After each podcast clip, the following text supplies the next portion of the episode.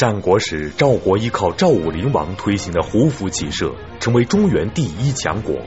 然而，一代枭雄赵武灵王最终却被饿死在行宫。敬请收看《国史通鉴之赵武灵王》。在战国七雄中，唯一能和秦国长时间抵抗的是赵国。赵国的先祖是春秋时曾经跟随晋文公流浪十九年的赵崔，此后赵家人才辈出，赵盾、赵朔、赵氏孤儿赵武，一直到赵鞅，赵氏作为超级大国晋国的家臣逐渐做大，并最终联合韩魏两家三家分晋。在赵国成立以后，赵氏家族又出了一位惊天为地的人才，他就是赵武灵王。正是在他的带领下，赵国成为了又一个中原地区的超级大国。江西师范大学方志远教授为您讲述系列节目《国史通鉴·春秋战国篇》赵武灵王。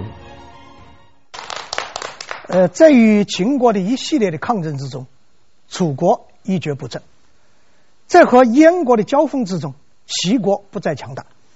但是在这个时候啊，谁也没有想到，有一个国家。他独自扛起了抗秦的大旗，那么这个国家就是赵国。那么这个赵国，我们说他能够独自扛起抗秦的大旗，是因为他经历过一场别样的改革。我之所以说他是别样的改革，因为他这个改革和我们过去说的改革不一样。你像管仲在齐国，子产在郑国，李悝在魏国，还有商鞅在秦国，他们都是从政治上。经济上实行改革，但是唯独这个赵国，它几乎就是一场纯军事的改革。那么主持这场改革的是他们的一个国君，叫做赵武灵王。呃，这个武灵王继位的时候啊，只有十五岁，是个青年了。赵国似乎有对年轻的君主实行教育的一套制度，所以他们给这个年轻的君主。配置了三个博闻师。什么叫做博闻师？应该是专门跟君主讲国内和国外的一些风土人情、政治原格、历史文化等等，这是博闻师。另外还设了三个左右师过。什么叫做师过？就是记载和纠正国君的言行，来规范他的生活习惯和工作作风。那么，所有这些博文师也好，左右师过也好，他们的领班是一个著名的人物。这个人物叫肥义，他是赵武灵王的父亲的时候就已经是赵国的重臣了。现在留给赵武灵王成为他的老师的领班。那么，赵国他管辖的范围啊，我们的回顾一下，他所在的范围大概相当于我们现在。河北省的中部和南部，山西省的中部和北部，它是管辖这一带地区。那么它的北边、东北是燕国，它的东边、东南是齐国，它的南边是魏国，它的西南是秦国和韩国，而它的西北和北边又是灵狐、楼烦等等游牧民族。也就是后来被称为匈奴驻部的那个胡，所以我们可以看出，这个赵国是农业民族和游牧民族接壤的这么一个国家。但是我们这样描述实际上还非常简单，实际情况比这复杂的多。就在赵国的腹地，我们现在石家庄和保定那一带，还有一个几乎可以称得上是中等强国的中山国。呃，这个中山国我们曾经说到过，说魏国魏文侯的时候，曾经派一个著名的将领叫岳阳灭了这个中山国。但是魏国打中山国，坦率的说是一种失策。什么原因呢？因为这个中山国离魏国太远，中间隔着赵国的很多地盘，所以他虽然能够歼灭或者说打败中山国。但是他无法长期这类的管理，所以这样一来，中山国复国了。这个中山国实际上是戎，或者叫一个叫狄戎的这么一个民族他建立的，而且是一个由游牧部落向农业生产方式过渡的这么一个民族。所以这个国家是这样一个国家。赵国它的国内，它的许多土地也是农业民族和游牧民族杂居。所以这样一来呀，赵国就很有意思了。它实际上是一个两重因素的国家。哪两重因素？第一，农业民族，农业生产方式；第二种，游牧民族，游牧生产方式。所以它有两重因素。但是在它发展的过程中，从经济上来说，它越来越偏向于农业，这是人口的繁殖和财富的积累的需要。那么赵武灵王继位的时候，各国的君主都已经仿效魏国和齐国称王了，但唯独赵国没有称王。不但不称王，赵武灵王甚至认为我们这个国家还比较弱小，我们没有必要那么张扬，我们还没有高调的本钱。既然没有高调的本钱，我们只能低调。所以赵武灵王继位以后非常低调。甚至一度让国内的民众、让国内的贵族称自己为君，你看非常谦虚。但是在对燕、对齐、对秦、对魏，乃至对中山的一系列战争中，赵国在一段时间里头经常吃败仗，经常受到欺辱，所以这样倒激发了赵武灵王一个年轻的君王，他奋发图强。希望强大国家的这么一种决心。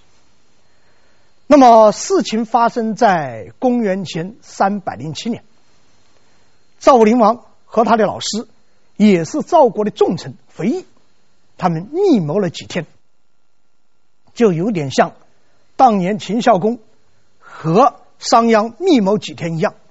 经过几天的密谋，他们推出了一套计划。这个计划四个字：胡胡骑射。那么，什么叫做胡胡骑射？说起来很简单啊，就是仿照少数民族，那个时候还不能叫少数民族，是游牧民族所着的服装。简单说，是短衣杂袖，但是注意，这个短衣是相对于长袍而言的，仍然是到膝盖啊，这叫短衣。用我们现在的话来说，倒是长服了。但是对于过去人们穿的长袍，它是短衣，所以短衣扎袖，长裤束腰，这适应于马上活动。另外，皮靴戴冠啊，穿着皮靴戴着头冠，这就是胡服。什么叫做骑射？训练马上的冲刺，马上的劈射，马上的射箭，呃，这样一套军事方法。那么这样一种军事方法，一经过训练军队，而且赵武灵王请游牧民族著名的马师、著名的骑士训练部队，而且赵国又是农业民族和游牧民族杂居之地，所以他这支部队严格说起来是多民族的混合部队，由游牧民族和农业民族的健儿所组成的这么一支部队。后来发现几乎是所向无敌。在进行野战的时候，那么我们后来有一些说法啊，说某人龙马一生，说某人龙马生涯。什么叫做龙马？龙马就是虎虎骑射。什么叫龙？全龙也，三龙也，狄龙也，都是龙。有的解释龙就是兵器，但这个兵器和这个民族这么接近，那不是有天然关系吗？什么叫做马？就是骑射，所以这个变成中国历史上非常著名的典故和具有重大影响的一种文化符号。赵武灵王胡服骑射，在当时被认为是先进、学习落后。那么会有人支持他吗？如果有人反对，他又该怎么做呢？敬请收看《国史通鉴之赵武灵王》。在春秋战国时期，生活在中原的农业民族，由于经济发达、文化进步，相对于生活在边塞的游牧民族、狩猎民族而言，向来以先进文化自居。而赵武灵王提出的胡服骑射，是要先进的华夏向落后的夷狄学习。这在当时无异于石破天惊。那么朝中的大臣们是否会支持他？如果不支持，赵武灵王又该怎么办呢？那么胡服骑射这个概念的提出，在中国当时是惊天动地的啊！它分两步走。第一步，赵武灵王想实践一下这个胡服骑射，它到底效果怎么样？所以他带领一支赵国已经有的骑兵小分队，自己亲自带领，从南到北穿过中山国，然后向西北进军，到达赵国的一个重镇代，也就是我们现在山西大同一带，再继续进发到无穷之门。这个无穷之门在哪里？在我们现在河北省的张北。这个时候已经接近和。深入到湖的地区了，这是楼烦所居之地。那么到这一块地方，接着到黄土高原，南边望韩国和秦国，觉得胸怀很开阔。最后回到赵都邯郸。通过这一次的千里行军，赵武灵王对自己这支骑兵，他深有感受。他在一路上，他也经受过中山国。燕国、灵狐、楼烦这些小部队的侵扰，但是都化险为夷，所以他决心通过这一次小小的试验，认为这种战法可以无敌于天下。因此，第二步公开宣布，在朝廷里面讨论，要在全国的军队里头实行胡服骑射。结果，这个主张一提出，受到赵国。上上下下的热烈的反应，支持者有，但是不多，而且支持者一般具有游牧民族的身份。那么反对者非常多，而且大多是农业民族的这种背景，尤其是赵氏贵族几乎异口同声坚决反对，这个问题就严重了。赵武灵王又找他的老师肥义来商量，怎么办？这么多的反对，肥义给了他一句话，一句什么话？一事无功，一心无名。什么意思？如果我们对自己正在做的事没有信心的话，我们办不下去；如果对我们现在正在做的事情不断质疑的话，我们将名不正而言不顺。所以要坚定立场。成大事者，成大功者，不谋于政。所以赵武灵王推行胡服骑射，他也需要建立一种统一战线，要得到很多人的支持。那么怎么争取支持？他们选择了一位谁？赵武灵王自己的叔叔，也是赵氏贵族的灵魂人物，叫公子成，选择了他。他是前辈了。又有威望，如果他能够支持改革，那么事情就可能好办。于是赵武灵王派密使送信给自己的这位叔叔，告诉他自己要胡服骑射的这种苦衷，我们要改变自己面貌的出路在哪里？但是他叔叔听了以后，回过来的话，这是长辈对晚辈的教诲，怎么教诲？说我们中国是什么地方？我们这个中国是聪明才智之士所居之地，万物财富所聚之地，是圣贤所教、仁义所施、诗书礼仪所用之地，也是蛮夷所倾慕之地。这么好的文化传统，这么好的优良传统，你不学？你去学那些胡学蛮，这像什么话？也就是说，换做好的文化你不学，学落后文化，这像话吗？这几天我正有病，你的那个上朝，你的宣布我就不参加了。你看看，一口拒绝。赵武灵王怎么办？边缘化他，不理他，甚至罢他的官，驱逐他，不能这样做。如果换成商鞅，商鞅可能这样做了。因为商鞅是外地人口到秦国实行改革，那么赵武灵王和这个公子成他们是叔侄关系。赵武灵王也是赵氏家族的一员，所以他不能这样干。他怎么办？亲自到公子成家里进行说服和动员。当然，先要讲道理，啊，讲什么道理啊？这个道理是这样说的：服者，所以便用也；礼者，所以便事也。服装的式样要适合穿着舒服，法则的制定要适合办事。所以我们很多道理，不要讲空道理，圣贤道理，它可以管原则，但是实施起来要与时俱进。这是谈大的方面，然后要说小的方面。小的方面怎么说？我国我们赵国是四战之地，怎么叫做四战之地？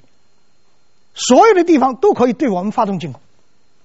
现在的问题是，不但是秦国，不但是祝福，不但是齐国和魏国，乃至小小的中山国，都曾经欺负过我们。我们在和他的战争中都曾经打过败仗，先王死不瞑目，一直耿耿于怀。叔父难道觉得我们赵国这种情况还要继续下去吗？公子成也是赵氏的子孙，身上流淌着赵氏的这种热血，所以一听自己也觉得激动起来了。这股热血被赵武灵王搅动起来了，所以什么叫做动员工作？这就是动员。公子成一同意，一赞成，同时表示来日我也胡胡上朝。结果到来天上朝的时候，叔侄两个都穿着胡胡上朝了。这个事情带有决定性意义。为什么这样说呢？倒不是说公子成一支持，所有的赵氏贵族都支持，而是即使公子成支持，仍然有许多人反对，这就显得公子成的支持更加重要。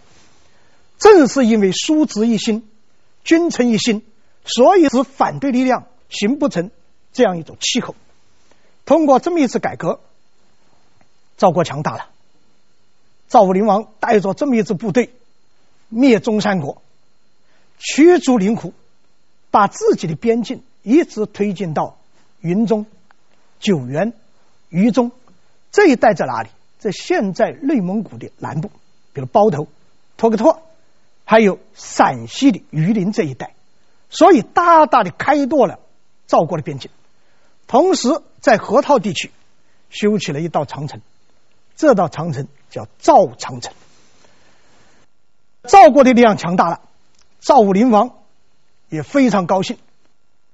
下一步也许要和秦国发生问题了，因此赵武灵王甚至做出一个令世人都惊骇的举动：打扮成赵国使者随从的模样，出使秦国，来考察秦国的山川地理以及。观察秦王的为人，为以后如果万一两国之间发生战争，要取得先机。这个举动让秦国非常忌惮。赵武灵王处理国事英明伟大，处理家事却优柔寡断。正是他没处理好接班人的问题，最终导致他悲剧的结局。敬请收看《国史通鉴之赵武灵王》。但是人呢，是这样的。我们一个目标达到了以后，我们可能会想到另外一个目标。军事改革的胜利让赵武灵王非常的兴奋，他想把这个成果继续推演下去，所以他想进行二次改革。用我们现在的话来说，他二次革命论啊，在军事改革的同时，他想政治进行政治改革。怎么样政治改革？很简单。他自己觉得对这个胡服骑射非常有心得，对开边拓土非常有心得。他希望自己全部精力用来为赵国开疆拓土，但是管理国家怎么办？他有一个助手。于是他想到自己的儿子，本来他主外儿子之内也就可以了，但是他做出了一个惊世骇俗的决定，提前让位。让给谁？不是让给外姓的贤者，那就叫禅让了。他让给自己的儿子，希望在赵国构建出一个二元化的政治结构。什么样的二元化政治结构？老子也就父亲主外，儿子主内。父亲掌管军事，儿子掌管治理国家。哎，这样一种二元化的政治建构。如果我们不是以成败论英雄哈，针对燕赵旗下之事表示钦佩。你看看人家燕王哙那么大的理想，想效法尧舜禹禅让，现在的赵武灵王这么大的抱负，但是啊，可惜他们都没有办成。为什么没办成？我们要从他的一个家庭开始。我们说要修身，要齐家。赵武灵王之所以最后这是二次革命没有成功，二次改革没有成功，跟他齐家没有齐好有关系。那么他继位以后，为了和韩国来建立联盟，于是娶了一个韩女做夫人。这个韩女给他生了一个儿子，这个儿子取名为张，并且立为太子，于是叫太子张。夫唱妇和，父慈子孝，其乐融融。如果是这样的话，赵武灵王这个家就好办了。但是问题出来了，出在哪里？他一次出巡，出巡做了一个梦，这个梦非常美妙。美妙在哪里？美妙在于他有艳遇了。他梦见了一个极其美妙、面容极其的姣好。而且身材极其的这种修长的一个女子，能歌善舞，而且还对着他唱了一首歌。他醒来的时候，竟然这首歌还能够背得出来。你看看，这就奇怪了。那么，所以赵武灵王这个梦以后，他非常兴奋，但是又非常惆怅。兴奋在于呃自己一个美好的梦，惆怅的是什么呢？这个美人。到哪里去看？到哪里去见？于是他在一段时间里头，经常喝完了酒，徐云坤就告诉别人有这个梦，而且连歌连舞，把这个美人在梦中给他唱的这首歌，他唱给别人听。你看看，结果这样一来呀，有人就想解决君主的这种苦恼。有一位叫吴广的臣子，他家里就一个女儿，这个女儿呢。他就觉得和武灵王描述的这个小姑娘很相似，于是通过自己的太太把这个女儿献给武林王。结果武林王一看，这不得了啊！谁说天下无巧不成书？这不就是梦中人吗？因此，对于这个梦中人，由于她是吴广的女儿，所以把她叫做吴娃，对这个吴娃特别的呵护。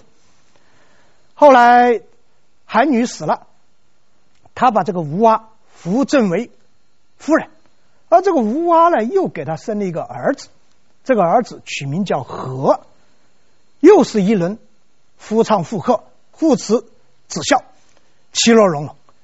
如果这样的话，赵武灵王一生真是太幸福了。你看，治理国家治理的那么好，开疆拓土开掉那么多。而且又一个幸福美好的家庭，其乐融融。但是英雄难过美女关。本来是天下很好的事，英雄美女是千古佳话。但是英雄又难过美女关，他觉得怎么看吴娃怎么可爱，怎么看这个儿子怎么可爱。为了表示自己的爱心，把原来的太子废了。把这个小儿子立为太子，这就是一个昏招了。曾经有昏君做过，谁？周幽王就曾经干过这个事。你看看他干这个事，于是随着他理想的不断要推进，在公元前二百九十九年，他正式宣布把自己的位置让给这个小儿子，也就是太子和，自己让别人称。祖父，什么叫做祖父？国主的父亲嘛，就是后来的太上皇。那个时候没有皇帝，他不好叫太上皇了，叫祖父。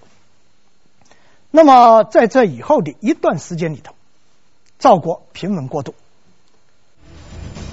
群雄逐鹿，曹操究竟是如何奠定军事强人地位的？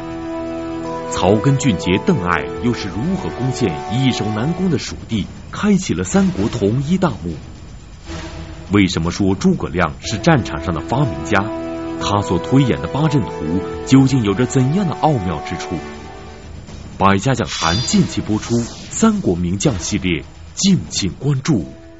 秦国与赵国本是同宗同祖，却在战国时打得你死我活。一场长平之战，让秦国真正成为虎狼之秦。敬请收看《国史通鉴之秦昭襄王》。赵武灵王把内政交给儿子，自己专管军务，这种二元化的政治体制也是他的一种独创。而且他重新立的太子也并没有让大家失望，也是一位非常有能力的继承人。但偏偏事与愿违，英明伟大的赵武灵王最终还是败在了接班人的问题上，甚至被自己的儿子活活饿死。但是不幸的是，成也武灵王，败也是武灵王。那么就在这个二元化政治结构推行不久。破坏这个二元化政治结构的仍然是武灵王，什么原因？虽然已经进行了二元化，但是在武灵王的心里，他的脑子里，他的血液里，仍然是流淌着一元化的基因，仍然觉得这个国家只能自己自己说了算，他可以安排一切。因此，在陈卓灭了中山国。庆功宴的时候，他一时高兴，而且大儿子也立了战功嘛，他得给一些奖赏。一眼看到大儿子，又怎么看，觉得又喜欢了。这个儿子怎么看怎么像自己，非常勇武，非常有斗志，所以他得给他一个交代，给他一个什么交代呀？给一片地方让他去管理。于是给了他一个封号。叫做安阳君，把这个长子就封为安阳君了，同时给他配备一个非常有能力的相，一个助手，这个人叫田不礼。田不礼，这就两个儿子，小儿子做国君，他也有一个著名的助手，这个助手就是赵武灵王自己的老师和主要助手肥义，他让肥义。去帮助自己的小儿子管理国家，那么这个大儿子也配了一个叫田不礼，这样一来，这个赵国就形成了一个三元了啊，祖父一元，也就是赵武灵王，那个国君和，后来人们把他称为赵惠王，赵惠王又叫赵惠文王，这个惠文王又是一个角，现在又出了一个小小的势力，叫做安阳君的势力。这问题就严重了，结果就引起惠文王这个集团里头的警惕，这样搞国家不要乱嘛。因此，在惠文王的手下有一个著名的谋士，这个人叫李兑。这个李兑很担忧，于是他就来到相国，也就是国君和惠文王的老师和相国。回忆的家里来讨论当前的时局，说自己很担忧。回忆说：“我也很担心，国家不要动乱才好。你看，已经废长立幼了，现在又把长子重新搬出来，那长子一定会有想法。那国家怎么办？你怎么看？”李兑说：“我倒有一个想法，救急，但是长远我不知道能不能管。”回忆说：“你说。”李兑说。我建议你把相国的位置辞掉，而推荐公子成做相国，因为公子成在我们赵国的贵族里头具有崇高的威望，恐怕只有公子成才能保护现在的国君。那么您也可以脱离危险。这个肥义很感动，他对李兑对这种深谋远虑觉得很钦佩，对这么为自己着想又很感动。但是他不干，他跟李队说：“我受国君的重托，来保护我们的幼主，我不能脱身。后来两人制定了这么一个原则，什么原则呢？肥义在明处仍拦住相国，保护这个小国君，而李队则和公子成暗中联络，集结力量。如果一旦有变，他们出兵来平叛。所以一条明线，一条暗线，这就做了准备了。那么对方怎么办？对方也在集结势力。根据李队和肥义对太子章的这种描绘，说这个太子章很健壮，但是贪欲很多。而他的这个助手田不礼，又是一个非常残忍的人，所以我们绝对要提高警惕。而对方他也在集结力量。事情如果到这里为止，危机在酿成，但是还有危机，又一个什么危机了？到了第二年，也就是封这个太子张为安阳君的第二年，有一天，这个惠文王。他召见群臣开朝会，武灵王就想看一看自己这个儿子怎么听政，自己能不能放心，于是躲在暗处进行窥测，结果很高兴，发现这个小儿子虽然年轻，但是稳如泰山，处理朝政有条不紊，他放心了，也像我啊，像我的儿子，他放心。再看诸位大臣。对自己的儿子彬彬有礼，非常谦恭，他非常高兴，国家会稳定。但是再一看，他不舒服了，看到了一个什么镜头？看到这个身强体壮又酷似自己的大儿子，这个安阳君张困扎在群臣之中，雷懒也。什么叫做雷懒也？非常猥琐，非常垂头丧气。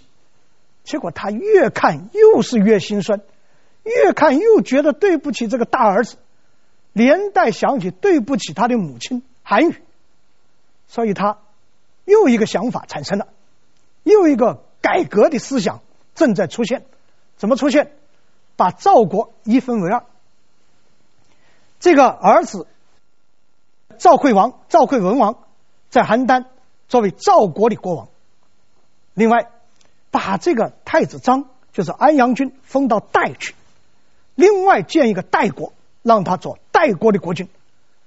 虽然没有实施，但是君主有什么想法，别人会看得出来的。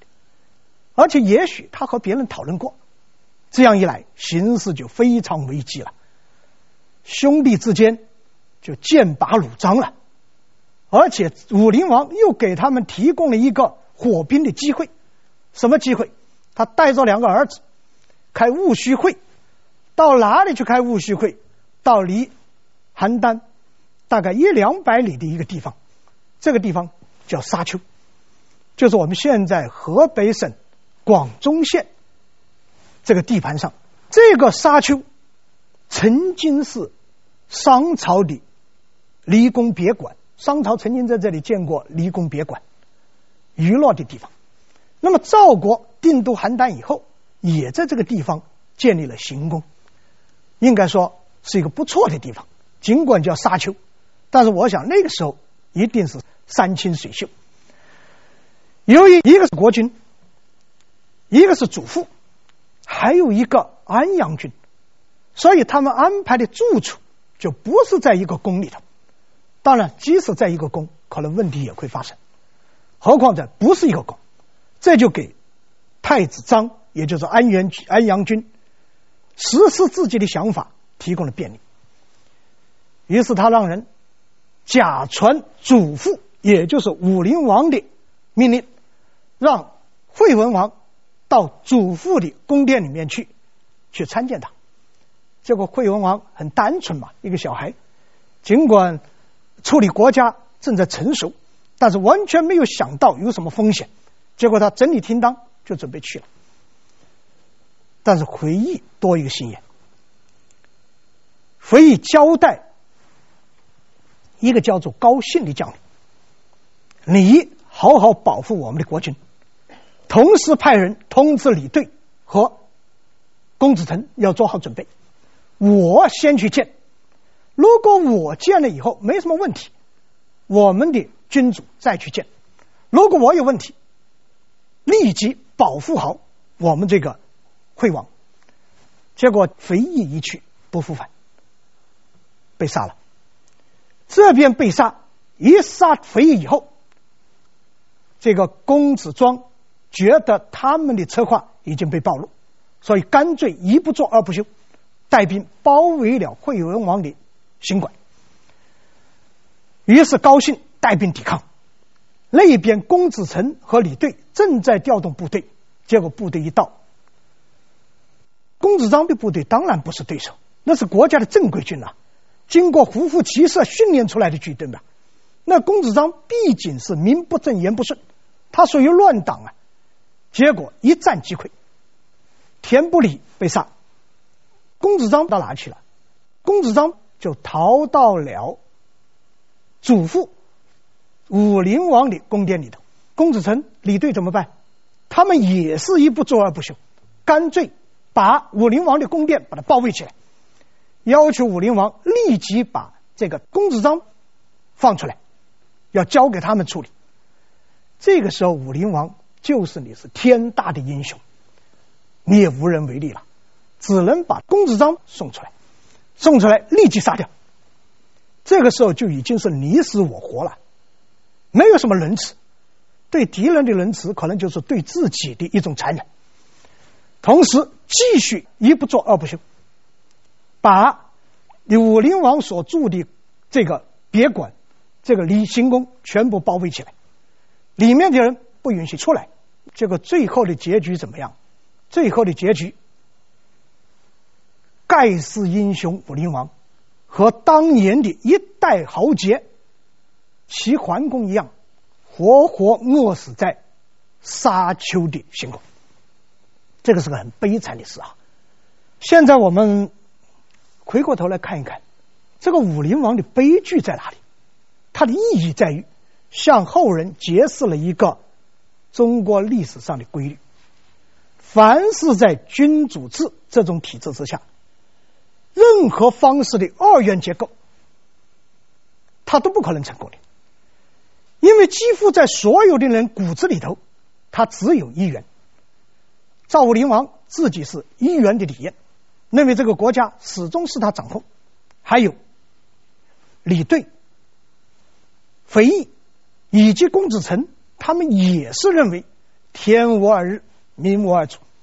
这个赵只能是一个人当家，不能两个。所以武灵王的会被饿死，同样是这种理念的。一种结果，呃，我们回过头来要说武灵王还是很伟大的哈，他的伟大不但是让赵国强大起来，而且实践了一个二元化的结构，尽管不成功，但是成为一种教训。